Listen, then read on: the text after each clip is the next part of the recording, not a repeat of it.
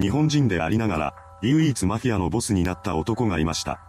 その男の通り名は東京城。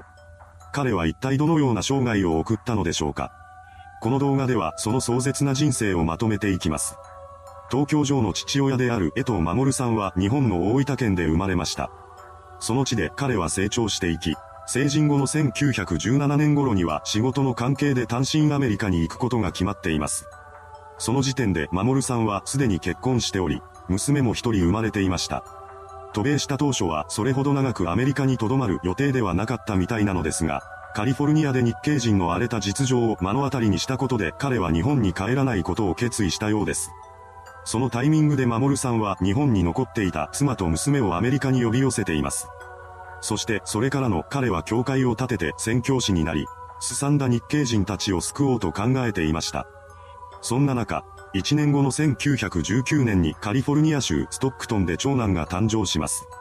守さんはその子にケンという名前を付けたようです。この江藤ケンこそが後に東京城という通り名で恐れられることとなる人物でした。ケンは幼い頃からとても頭が良く、真面目な一面も持ち合わせていたようです。しかし、その一方で頭に血が上りやすい性格でもあったらしく、自分のことを日系人だからと言って差別してきた白人に暴力を振るうこともありました。アメリカで生まれてアメリカで育った彼は自分のことをアメリカ人だと考えていたのです。そのため、よそ者扱いされることがたまらなく嫌だったのだと言います。そうして10代の頃の剣は日系人を迫害しようとする白人との喧嘩を繰り返していました。ですが、彼の父親である守さんはそうした行いをよく思っていなかったらしく、たびたび二人の間で衝突が起こってしまいます。そして剣が14歳になっていた1933年に二人は今までにないほどの大喧嘩をしてしまいました。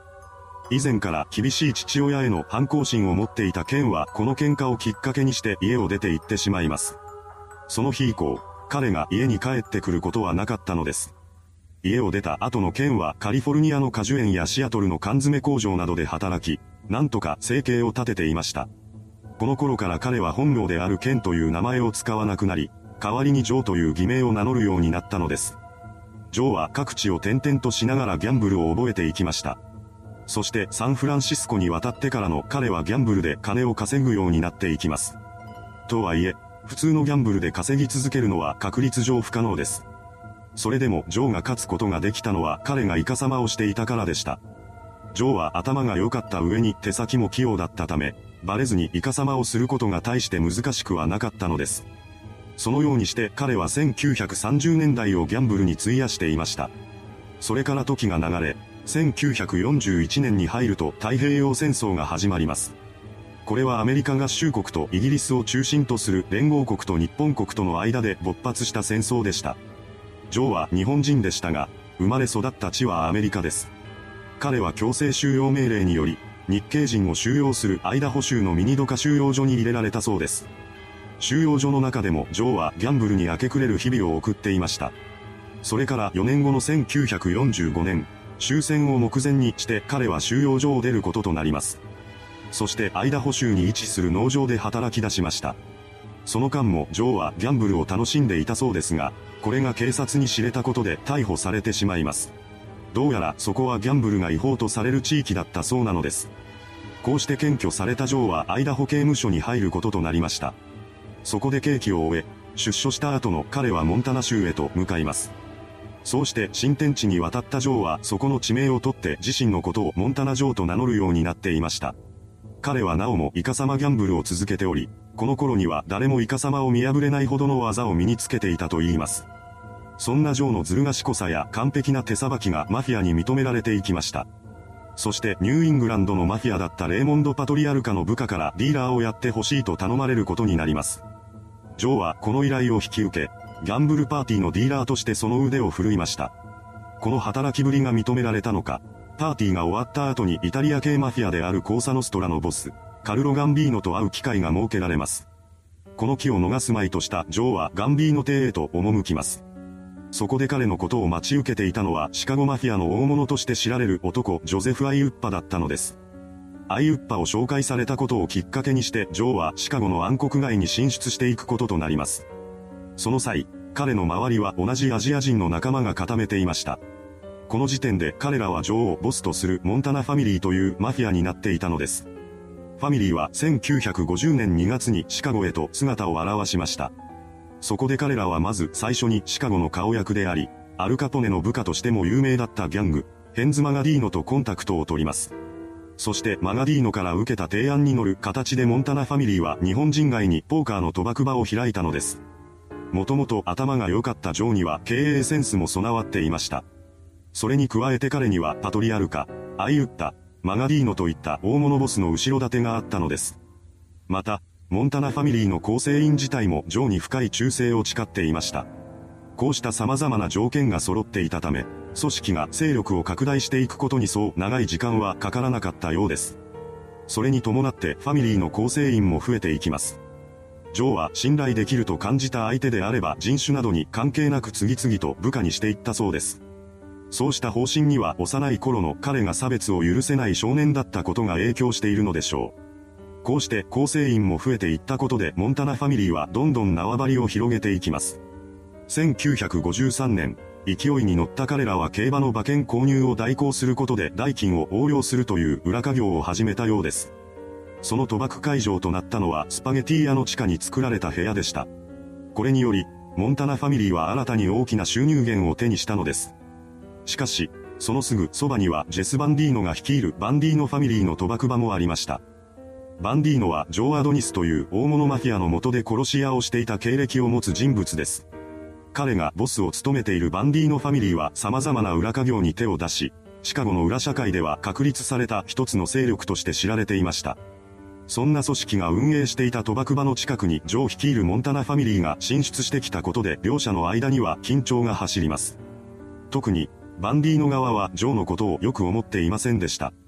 というのも、彼の弟は戦時中に日系二世部隊と衝突し、その戦闘で命を落としていたのです。それからというもの、バンディーノは日本人のことを敵対視するようになっていました。それを知ってか知らずか、モンタナファミリーはバンディーノファミリーの縄張りに近づいてしまったのです。そこでバンディーノは部下の一人であるジョージ・ハンセンをジョーの元へとよこし、両者の間で話し合いが行われています。ですが、そこで平和的な解決策が生まれることはありませんでした。これによって縄張り争いが激化することとなり、そのまま構想に突入したのです。そんな中でもモンタナファミリーは着々と勢力を拡大していきます。そして構想勃発から4年ほど経つ頃には約2倍の縄張りを有するほどになっていたのです。これに対して殺し屋出身のバンディーノが率いるファミリーは次々とジョーの部下を襲撃していきます。その結果、モンタナファミリーの構成員数名が命を落とすこととなりました。この状況に危機感を覚えたジョーはシカゴ進出の機会を作ってくれた大物ボスジョゼフ・アイウッパに相談を持ちかけます。するとその数週間後、突如としてバンディーノは姿を消してしまったのです。その日以降、彼が誰かの前に姿を現すことは二度とありませんでした。おそらくはこの世から存在ごと消されてしまったのでしょう。これによってボスを失ったバンディーノファミリーは瞬く間に勢いを失っていきます。そして1960年を迎える頃には完全に壊滅状態に陥っていました。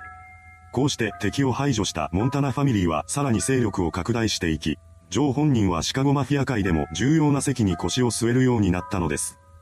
その勢いは10年以上が経過しても衰えることはなく、1970年代後半には違法カジノを数十件所有するまでになっていました。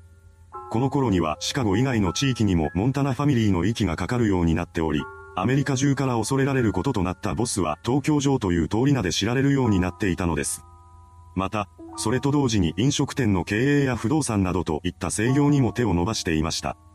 しかし、その時にはすでに FBI がジョーの悪事の尻尾を掴んでいたようです。1980年8月、シカゴ郊外のホテルでモンタナファミリーが違法賭博を会長しているという情報を嗅ぎつけた FBI が突入してきます。これによって組織による違法行為が明らかになり、ボスのジョーは逮捕されることになったのです。さらにその2年後にも同じような状況で逮捕・起訴されてしまいます。1983年1月19日、裁判にかけられたジョーには有罪判決が言い渡されました。その後、保釈されたジョーは2月10日にシカゴマフィアの大親分であるヴィンセント・ソラノから呼び出されます。そこで彼はソラノの部下が運転する車に乗り込みました。そして車が走り出した直後、社内は衝撃の事態に陥ります。なんと、空野の部下が背後からジョーの後頭部に3発の銃弾を撃ち込んだのです。当時、ジョーは口封じのために命を狙われている状態でした。普通であれば助からないような傷でしたが、ジョーは奇跡的に命を取り留めています。そして入院中の彼の元に FBI 捜査官と連邦検事がやってきます。